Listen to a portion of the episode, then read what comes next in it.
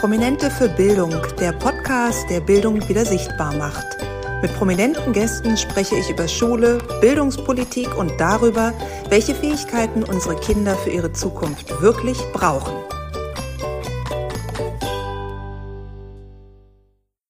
Herzlich willkommen bei einer neuen Folge Prominente für Bildung. Ich bin heute live vor Ort im Bundestag und freue mich sehr, dass ich heute zu Gast sein darf bei Dorothee Bär.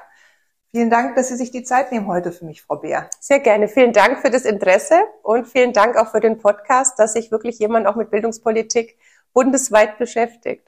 Ja, danke. Das mache ich sehr, sehr gerne und mit viel Herzblut. Und ich weiß, dass Sie zum einen politisch, aber auch natürlich aufgrund Ihrer privaten Situation da viel Herzblut im Bereich Bildung haben, denn Sie sind zum einen stellvertretende Vorsitzende der CDU-CSU-Bundestagsfraktion, natürlich Mitglied des Bundestages, aber wie schon angedeutet, Sie sind auch Mutter von drei schulpflichtigen Kindern, die allerdings nicht hier in Berlin zur Schule gehen, sondern in ihrem Heimatort in Bayern. Wie klappt das denn, den Beruf der Politikerin zu vereinbaren mit ihrem Mama-Leben und inwieweit können Sie denn Anteil nehmen am Schulleben Ihrer Kinder? Also ist es so, als unsere älteste Tochter damals in die Schule gekommen ist, habe ich, obwohl ja Bildung Ländersache ist, weil ich auch noch im Parteivorstand bin, beziehungsweise für die CSU auch stellvertretende Parteivorsitzende, unserem Parteivorsitzenden damals gesagt, auch wenn der Bund als solches nicht zuständig ist, werde ich mich trotzdem einmischen, nicht nur als Politikerin, sondern als Mutter, weil man natürlich gerade mit drei Kindern auch in unterschiedlichen Altersstufen und dann auch in unterschiedlichen, logischerweise, Jahrgangsstufen mhm. sehr viel mitbekommen. Und jetzt gehen unsere Kinder alle drei auf eine weiterführende Schule und auch alle drei auf eine andere, weil die sich nach ihren Neigungen entscheiden durften, an welche Schule sie gehen. Ja. Also ich habe ja sehr viele Freunde und Bekannte, die sagen, ja, aus Praktikabilität müssen die alle ans gleiche Gymnasium gehen. Das stimmt, das ist viel praktischer für die Eltern. Ja. Ich bekomme halt jeden Tag drei verschiedene Elternbriefe es ist sehr anstrengend, ja, weil es auch unterschiedliche digitale Systeme sind, ja. in denen man sich dann auf Elternportalen einloggen muss. Mhm. Aber wir haben es nach den Neigungen entschieden und ja, wie nehme ich Anteil? Also ich glaube, den intensivsten Anteil, und so ging es wahrscheinlich allen Eltern in Deutschland, haben wir während Corona gehabt, ja. wenn man dann selber das Homeschooling übernommen hat. Jetzt muss man aber sagen, ich komme aus dem Lehrerhaushalt. Mhm. Also meine Mutter war Lehrerin, mein Vater war, bis er Bürgermeister wurde, auch Lehrer. Meine Oma, mit der ich auch noch mit zusammen gewohnt habe, war Lehrerin, meine Tante. Auch alle an unterschiedlichen Schularten, also Grundschule, Mittelschule, Hauptschule damals noch, Abendgymnasium und ähm, Berufsschule. Also das ist wirklich sehr viel in der ganzen Familie. Und deswegen versuche ich schon immer, auch nicht so die klassische Mutter zu sein, die heutzutage, wie es üblich ist, so ein Hätscheln und Vertätscheln und die Kinder haben immer recht, sondern ich nehme auch sehr stark auch die Sicht der Lehrerinnen und Lehrer ein, mhm. weil ich es eben auch umgekehrt immer kannte vom Mittagstisch. Ja, und trotzdem würde ich sagen, ich bin immer informiert, aber ich bin jetzt auch nicht diejenige, die ähm, so helikoptermäßig bei jeder einzelnen Hausaufgabe über den Kindern schwebt. Weder könnte ich es zeitlich, ähm, noch ähm, finde ich, dass es notwendig ist. Ein bisschen Selbstständigkeit ist schon auch wichtig. Absolut. Ist interessant. Sie haben gerade meine nächste Frage vorweggenommen, denn ich habe das auch gelesen, dass Sie aus dem Lehrerhaushalt stammen. Mhm. Und da merke ich, ähnlich wie bei mir, ticken ja da auch so zwei Herzen in Ihrer Brust. Ne? Also ich bin ja nun von Haus aus auch Lehrerin und Mutter von vier Kindern. Sie kommen aus dem Lehrerhaushalt und sind Mutter von drei Kindern. Es gibt ja schon sehr viele Parallelen. Und ich finde es auch ganz wichtig, ähm, als Elternteil eine gewisse Neutralität auch wahren zu können, auch fair zu bleiben den Lehrern gegenüber. Wenn wir jetzt nochmal zurückgucken auf die Corona-Zeit, wie haben Sie denn das erlebt? Also wie haben Sie da den Umgang der Lehrer mit den Unterrichtsinhalten erlebt? Haben Sie geschafft, die Kinder da aufzufangen einerseits, aber auch in Teilen die Lehrer vielleicht in Schutz nehmen müssen? Wie ist Ihr Rückblick auf diese Zeit? Ach, ich würde sagen, das ist wie im echten Leben. Es gibt halt solche und solche. Ja. Du hast es so unterschiedlich erlebt. Also mhm. wir hatten eine Schule, die hat wirklich vom ersten Tag an Unterricht nach Stundenplan gemacht, digital, komplett. Mhm. Und bei anderen war ich halt dann gerade an der Grundschule noch im Schneegestöber jeden Tag früh um sieben auf dem Pausenhof, um die ausgedruckten Zettel abzuholen, ja. weil halt gar nichts da war, gar nichts vorhanden war. Und auch heute ist es noch so. Das hat nicht nur was mit Corona zu tun, gerade weil die Kinder alle drei in einem anderen Gymnasium sind. Ich hatte jetzt eine Lehrerin mal gebeten, bei einem meiner Kinder, dass ich ein Elterngespräch mit ihr gerne führen wollen würde und ich habe um eine Videokonferenz gebeten, mhm. weil ich dachte, es ist besser, man sieht sich, aber ich hatte eben da Termine in Berlin und dann sagt es kommt überhaupt nicht in Frage, bei ihr geht nur Präsenz, alles andere geht überhaupt nicht. Und dann beim anderen Kind, da hat dann sogar die Klassenlehrerin der fünften Klasse sofort ein Videotool aufgesetzt, total unkompliziert. Und das ist halt so schlimm, dass es immer vom Wohl und Weh und der Leidenschaft Einzelner abhängt, dass ja. wir wirklich nicht flächendeckend in Deutschland und jetzt ja noch nicht mal von Bundesland zu Bundesland die Unterschiede haben und auch nicht von Stadt zu Stadt, sondern oft manchmal auch innerhalb der Schule. Ja. Der Lehrer der 5a kann's und der von der 5b verweigert sich. Mhm. Und das stimmt halt im System was nicht. Das stimmt was nicht, da gebe ich Ihnen völlig recht. Ich hatte mich gerade gestern noch mit einer befreundeten Lehrerin getroffen, die auch sagte, Mensch, weißt du, Viola, ich bin so engagiert und ich mache so viel. Ich evaluiere sogar meine eigenen Stunden. Und dann gibt es die Kollegen bei mir im Kollegium, die quasi Schwellenpädagogik betreiben. Mhm. Ich sag mal, die klappen ihr Buch auf, bevor sie in die Klasse gehen und viel mehr passiert da nicht. Und sie empfindet es auch sehr als sehr unfair. Und ja, ich gebe Ihnen recht, da stimmt was nicht im System, weil es auch nicht belohnt wird, ja. die Art von Anstrengung der Lehrer. Frage, Sehen Sie eine Möglichkeit, wie man das ändern könnte? Also wir haben jetzt in Bayern zumindest, es ist noch nicht das Belohnungssystem, auf das Sie hinaus wollen, aber zumindest wurden jetzt mal die Mittelschullehrer, was die Bezahlung betrifft, hochgestuft. Mhm. Das war ja auch jahrelang, hieß es, es ist nicht möglich, dass diejenigen, die die Kinder ausbilden, die später dann auch mal unsere Handwerker sein sollen, ja. die später auch mal unsere mittelständischen Unternehmen übernehmen sollen, dass die den gleichen Wert haben wie jetzt jemand, der Realschul- oder Gymnasiallehrer ist. Deswegen ist es gut, dass es jetzt der Freistaat Bayern macht mhm. und da auf A13 hochgeht. Das ist ganz, ganz wichtiges Signal auch, um ja. die Wertigkeit zu unterstreichen.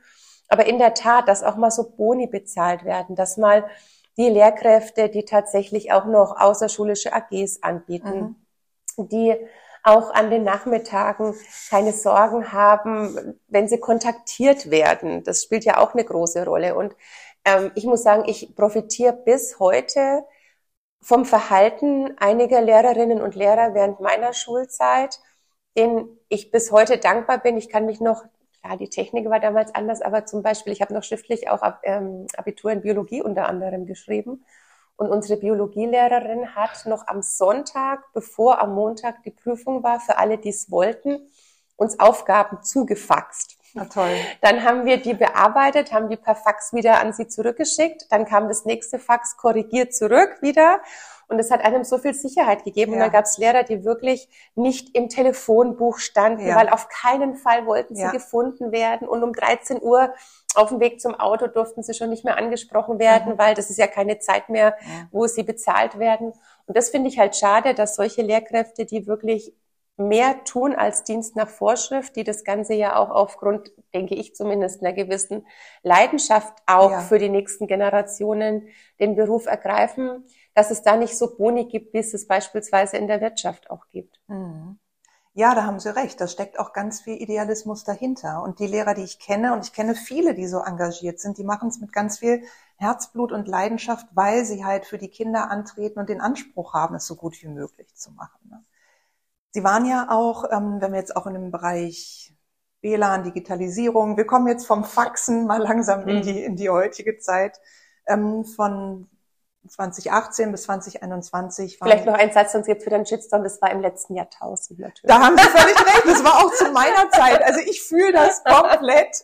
Alle, die vor 2000 Abitur genau. gemacht haben, die wissen, worum es geht. Natürlich war das. Matrizen gab es auch noch, aber, das, aber es war, gab nur einen. Also bei mir war es so, ich meine beiden Leistungskurse waren Deutsch und Englisch und für meinen Englisch-Leistungskurslehrer waren wir der aller, allererste Leistungskurs, den er je in seiner Laufbahn hatte. Und der hat damals immer PowerPoint-Präsentationen verlangt. Das war das allererste Mal, dass sowas das war, dann gefordert wurde. Ja. Und der Deutsch-Leistungskurslehrer, da waren wir sein letzter Leistungskurs. Der ist nach uns in Pension mhm. gegangen. Mhm. Und der hatte noch die berühmten Matrizen. Das oh. kannte ich vorher gar nicht, weil nee. an der anderen Schule, an der ich war, gab es das nicht. Mit lila Fingern und dem Gestank. Aber dann waren das noch so die Ausläufer. Das waren ja quasi wirklich diese Durchschreibe Ja, das richtig? war irgendwie so gedreht, wurde das glaube ich auch noch und das war so lila und hat gestunken und wenn man zu früh dran war, also so ganz genau bin ich da jetzt auch nicht mehr. Es war wirklich nur noch einer.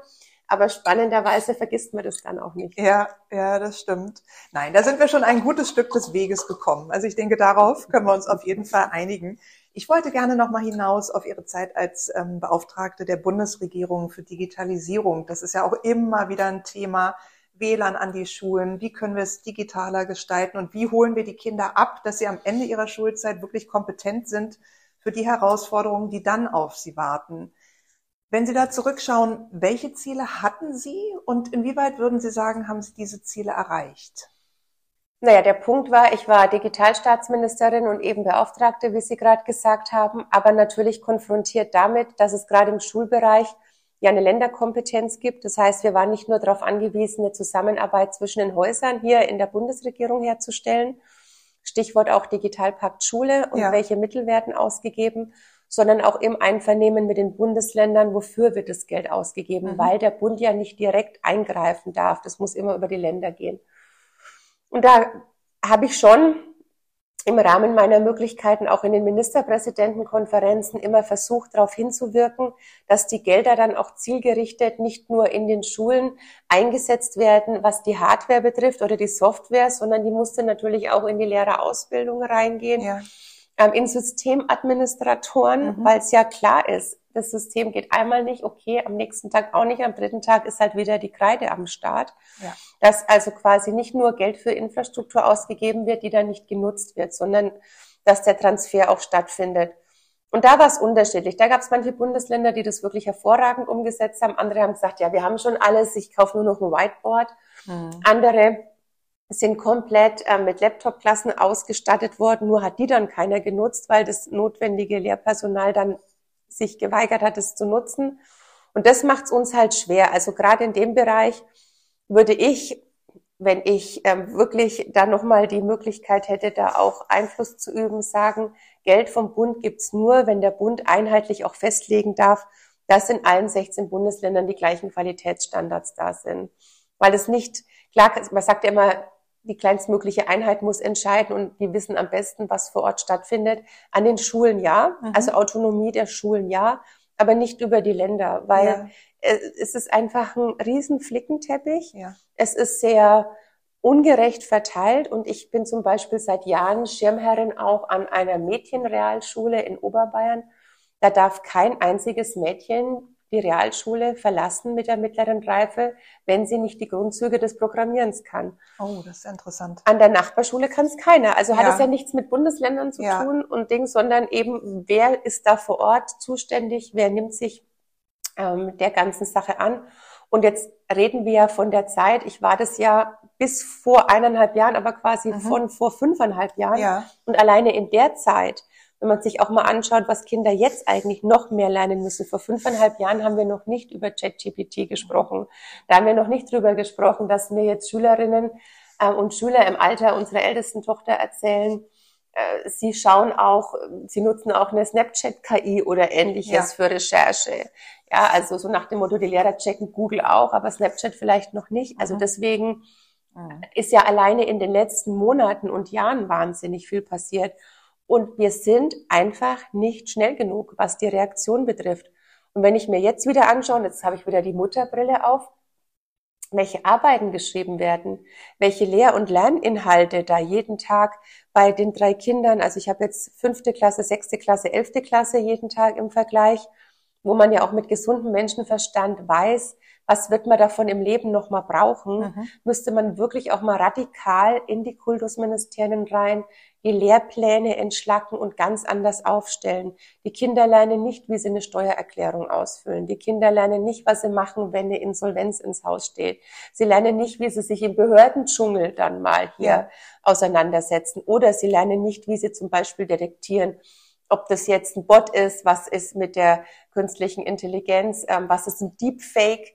Das sind alles die Fragen, die Sie dann später aber mal auch im Leben brauchen. Ich bin jetzt nicht diejenige, obwohl das sowohl in meinem Bundesland auch als auch in meiner Partei sehr stark gefordert wird, ähm, dass es immer heißt, man muss jetzt auch in jeder Schule in Lehrplan Kochen, gesunde Ernährung und so weiter aufnehmen, obwohl meine Oma Hauswirtschaftslehrerin auch war, weil ich denke, ein paar Sachen müssen Elternhäuser auch noch leisten. Aber alles, was mit digitalen Themen zu tun hat, das können Elternhäuser in der Regel nicht leisten. Es mhm. hat nicht jeder ähm, Informatiker als Mutter oder als Vater zu Hause. Mhm. Und da muss eben wesentlich mehr in die Schulen rein. Alles können sie nicht leisten, aber es ist eben wahnsinnig viel, was gelernt wird, wo man sich echt die Frage stellen kann, hm, brauche ich das oder sind es auch manchmal Fähigkeiten, die später auch mit einem Mausklick noch nachzuordern sind oder nochmal abzurufen sind? Absolut. Und ich glaube, da treffen Sie den Nerv auch von vielen Eltern, mit denen ich mich unterhalte und denen ich regelmäßig im Gespräch bin. Das ist der Punkt, den viele auch beklagen, dass es zu lebensfremd hm. oft ist, die Inhalte der Schule, dass wir eigentlich da eine kostbare Zeit haben, die wir den Kindern anbieten können, dass wir die aber nicht sehr klug füllen. Also dass es da Veränderungsbedarf definitiv gibt. Jetzt sagen Sie, da müsste man in die äh, Kultusminister rein, die Lehrpläne müssten in Teilen gekürzt und auch umstrukturiert werden. Wie kann man das machen? Also wie kommt man denn daran? Oder anders gefragt, warum machen die Kultusminister das nicht? Ich sag mal, die müssen ja auch Freundeskreise, Familien etc. haben. Und diese Überlegungen liegen ja auf dem Tisch. Warum ist es so schwer, dann wirklich daran zu gehen und zu sagen, so, wir setzen jetzt hier mal den Rotstift an und beratschlagen darüber? Also ich kenne das schon noch, äh, noch, von früher. Ich war ja auch mal in meiner Studienzeit RCDS-Landesvorsitzende. Das ist der Ring christlich-demokratischer Studenten. Also da haben wir natürlich sehr viel Hochschulpolitik gemacht, Bildungs- und Hochschulpolitik. Und da hat man sehr viel auch mit unserem Kultusministerium auch zu tun. Und egal wer regiert und egal wer immer in den Häusern sitzt, man hat das Gefühl, dass da auch der Apparat extrem würde man sagen, so besitzstandswahrend ist und ja. so extrem sagt, nee, wir verändern an den Curricula einfach gar nichts, mhm. sondern das hat man über Jahre, über Jahrzehnte genauso gemacht und dann immer die Fragestellung, legt man sich dann auch mit Lehrkräften an und vor allem halt auch mit denen, die seit 20 Jahren die gleiche Probe schreiben und das gleiche Arbeitsblatt nutzen, mhm. weil es natürlich eine Herausforderung ist, wenn ich plötzlich neue Inhalte habe, dann ist es viel mehr Vorbereitungszeit also manchmal denke ich, es ist so eine Mischung aus Faulheit, Bequemlichkeit und ja, wir warten auch mal ab, wer als nächstes wieder Minister wird, das sitzen wir halt auch noch mal aus. Ja. Aber es reicht auch nicht nur wirklich, sage ich jetzt in dem Fall, an so kleinen Stellschrauben zu doktoren, sondern man müsste wirklich es vom Kopf auf die Füße stellen oder umgekehrt, mhm. um auch vielleicht so fächerübergreifend viel stärker zu schauen, ähm, dass es nicht so starr läuft im Sinne von ähm, in Biologie das eine, ähm, in Geografie das andere. Manchmal ist es ja auch fächerübergreifend, dass man bestimmte Themen hat, die man von unterschiedlichen Seiten beleuchten kann. Ja. Also es sind zu viele Silos. Es ist zu vertikal und zu wenig horizontal. Jetzt kann man sagen, ja, haben wir überhaupt schon die Lehrkräfte, die das dann unterrichten könnten? Auch da bin ich der festen Überzeugung, man kann auch nicht warten, bis die alle ausgebildet sind. Ja. Man kann sich für bestimmte Bereiche auch externe reinholen. Wir haben bei vielen Digitalprojekten sehr gute Erfahrungen gemacht mit Peer-to-Peer.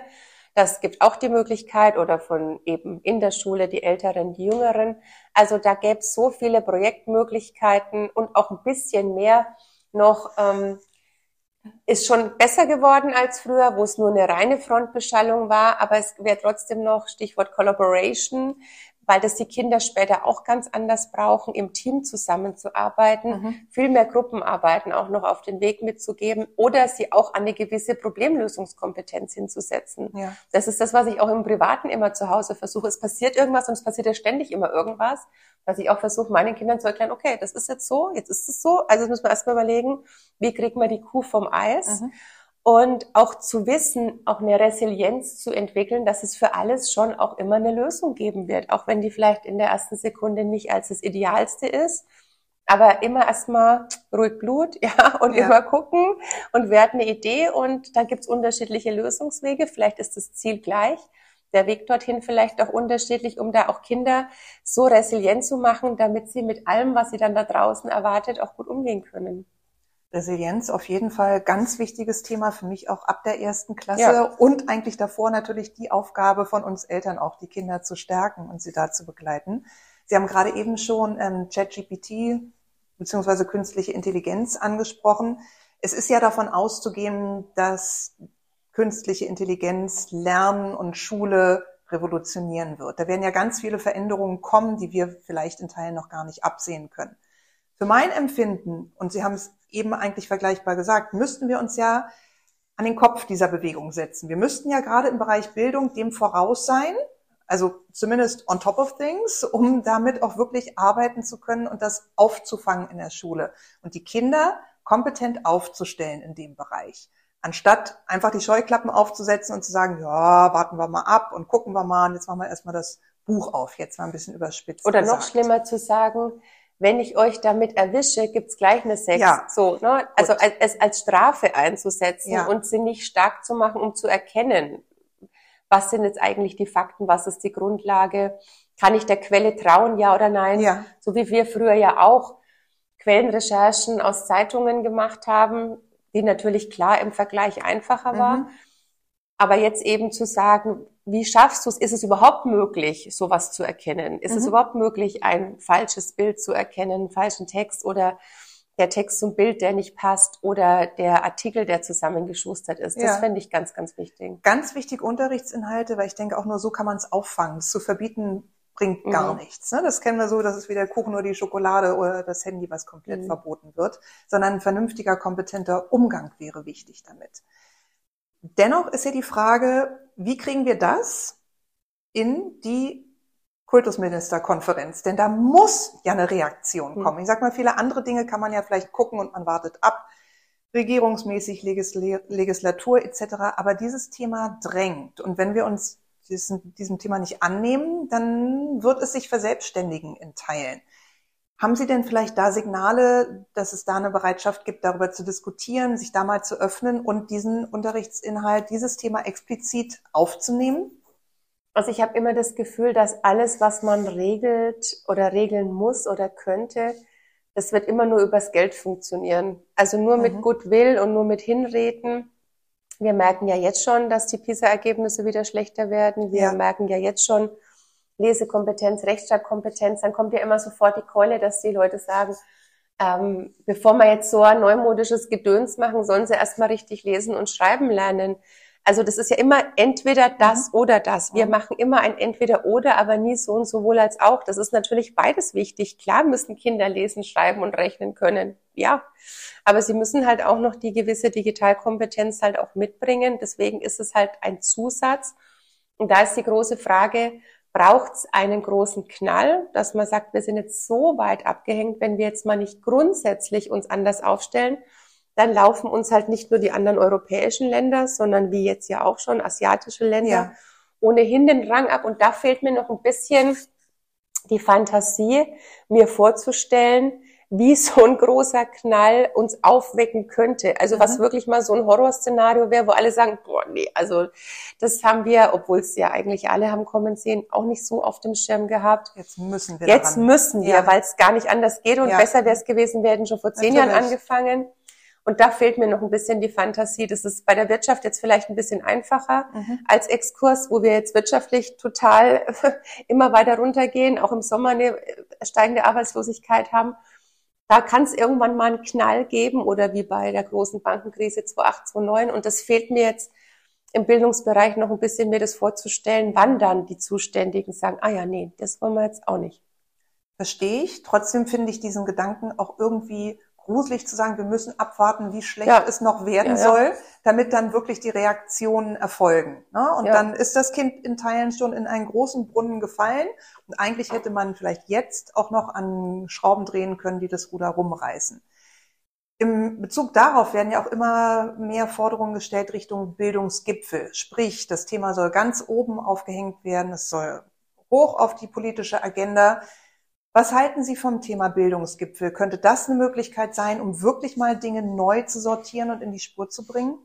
Der Bildungsgipfel setzt ja voraus, dass die Bundesbildungsministerin es auch schafft, dass die Länderminister auch an ihren Treffen teilnehmen. Ja, das wäre gut. Und wenn dann schon mal beim diesjährigen Bildungsgipfel noch nicht mal die damals sich noch im Amt befindliche Ehefrau des Bundeskanzlers an so einer Veranstaltung teilnimmt, dann ist es was, was ich als extremst große Blamage empfunden habe und ja, es wurde darüber berichtet, aber meines Erachtens nicht auf Top 1 der Meldungen, wo es eigentlich hingehört hätte, wo man sagt, Leute, da soll ein Bildungsgipfel stattfinden, der so schlecht vorbereitet ist, der offensichtlich gar keine Inhalte hat, dass die Mehrheit der ähm, Länderkultusminister sich überhaupt weigert, nach Berlin zu kommen und daran teilzunehmen. Ja. Das ist ja auch schon ein Alarmsignal. Absolut.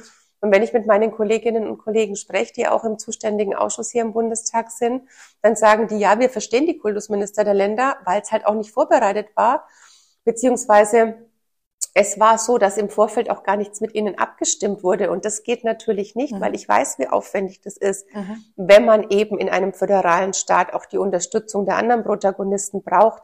Da müssen wochenlang vorher Vorbereitungstreffen stattfinden, Arbeitsgruppen stattfinden. Da muss feststehen, wo will man eigentlich hin, mhm. auf was will man sich eigentlich einigen, aber nicht so dieses Friss oder Stirb und ihr habt zu kommen, nur weil ja. ich einlade. Und dann war das Allerbeste noch, dass bei dem betreffenden Bildungsgipfel die Bundesbildungsministerin ja dann selber auch nicht zugegen ist, wie bei anderen Veranstaltungen auch. Und das funktioniert dann halt nicht. Also um auf Ihre Frage konkret zu antworten, ja, ich finde es total wichtig, aber halt auch nur, nicht, dass es stattfindet, dass man es mal gemacht hat, sondern dann muss es natürlich auch ein Output haben und auch ein Commitment.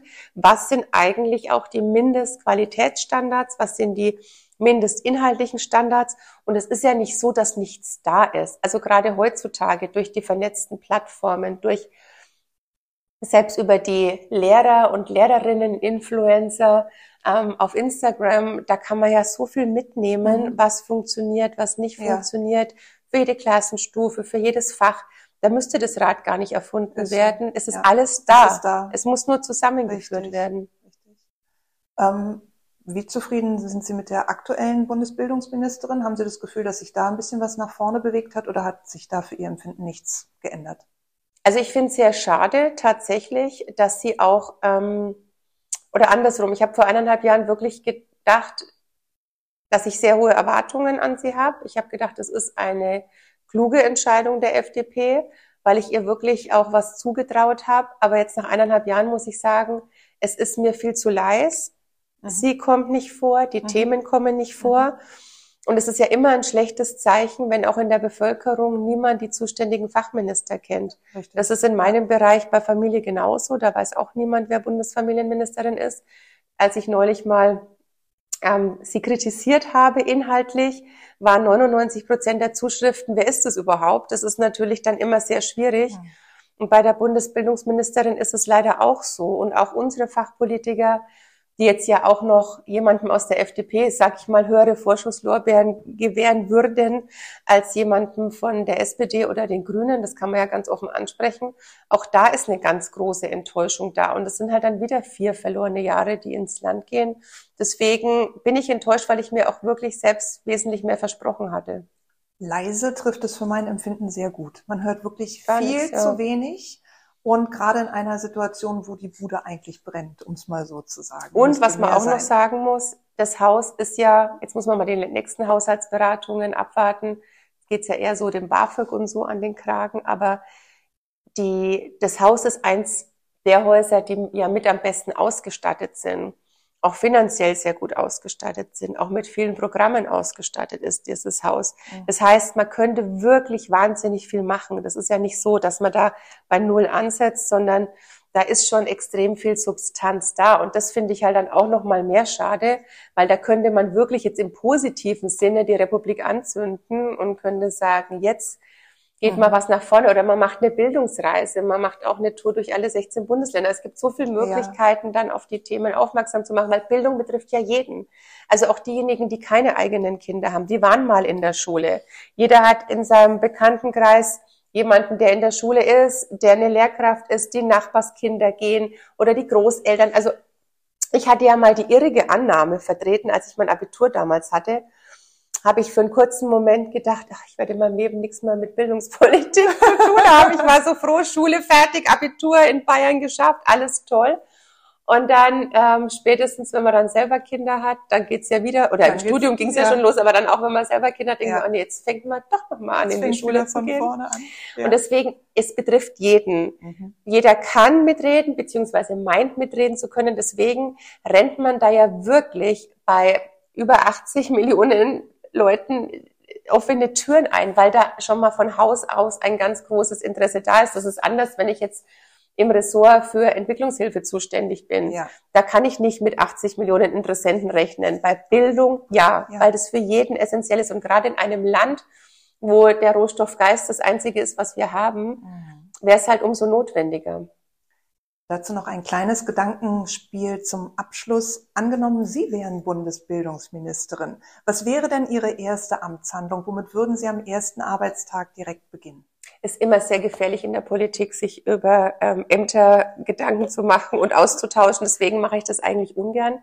Aber ich würde jetzt mal vielleicht von der Sicht, was würde man als Mutter sich wünschen, ja.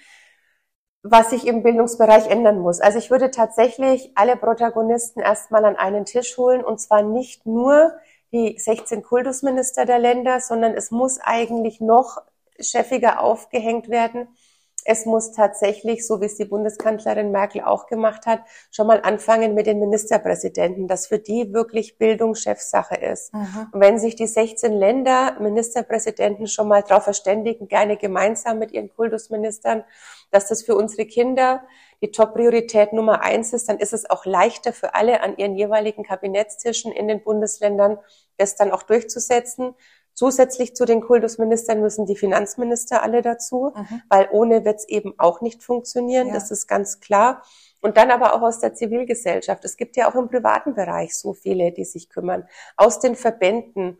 Und dann mal die Schule der Zukunft skizzieren. Was muss am Ende dabei rauskommen? Was müssen die Kinder, egal ob sie jetzt eine mittlere Reife haben, ob sie einen qualifizierenden Hauptschulabschluss haben, ob sie eine Befähigung als Hochschulreife haben, was muss am Ende für alle gleichermaßen da sein. Und dann kann man in die unterschiedlichen Lehr- und Lerninhalte reingehen und dann kann man auch schauen, was zahlen die Länder, was zahlen die, was zahlt der Bund, was zahlen die Kommunen. Aber dieses Commitment würde ich mir tatsächlich unterschreiben lassen von allen, mhm. aber eben aus dem Kanzleramt als Chefsache raus, weil nur in den einzelnen Ressorts wird sich sonst auch nichts tun. Bildung muss wieder Chefsache werden, Frau Beer. Ich glaube, da sind wir uns alle einig. Und ich danke Ihnen für Ihre klaren Worte an der Stelle. Vielen Dank auch für Ihre Zeit und dass wir hier vor Ort sein durften, bei Ihnen im Bundestag mit Prominente für Bildung. Schauen wir mal, wie weit die Politik sich dem Thema jetzt endlich auch wirklich annehmen wird. Danke für Ihre Zeit. Das war Prominente für Bildung, der Podcast, der Bildung wieder sichtbar macht. Für mehr Informationen besuche meine Homepage Viola Patricia Hermann oder folge dem Podcast auf Instagram at Prominente für Bildung.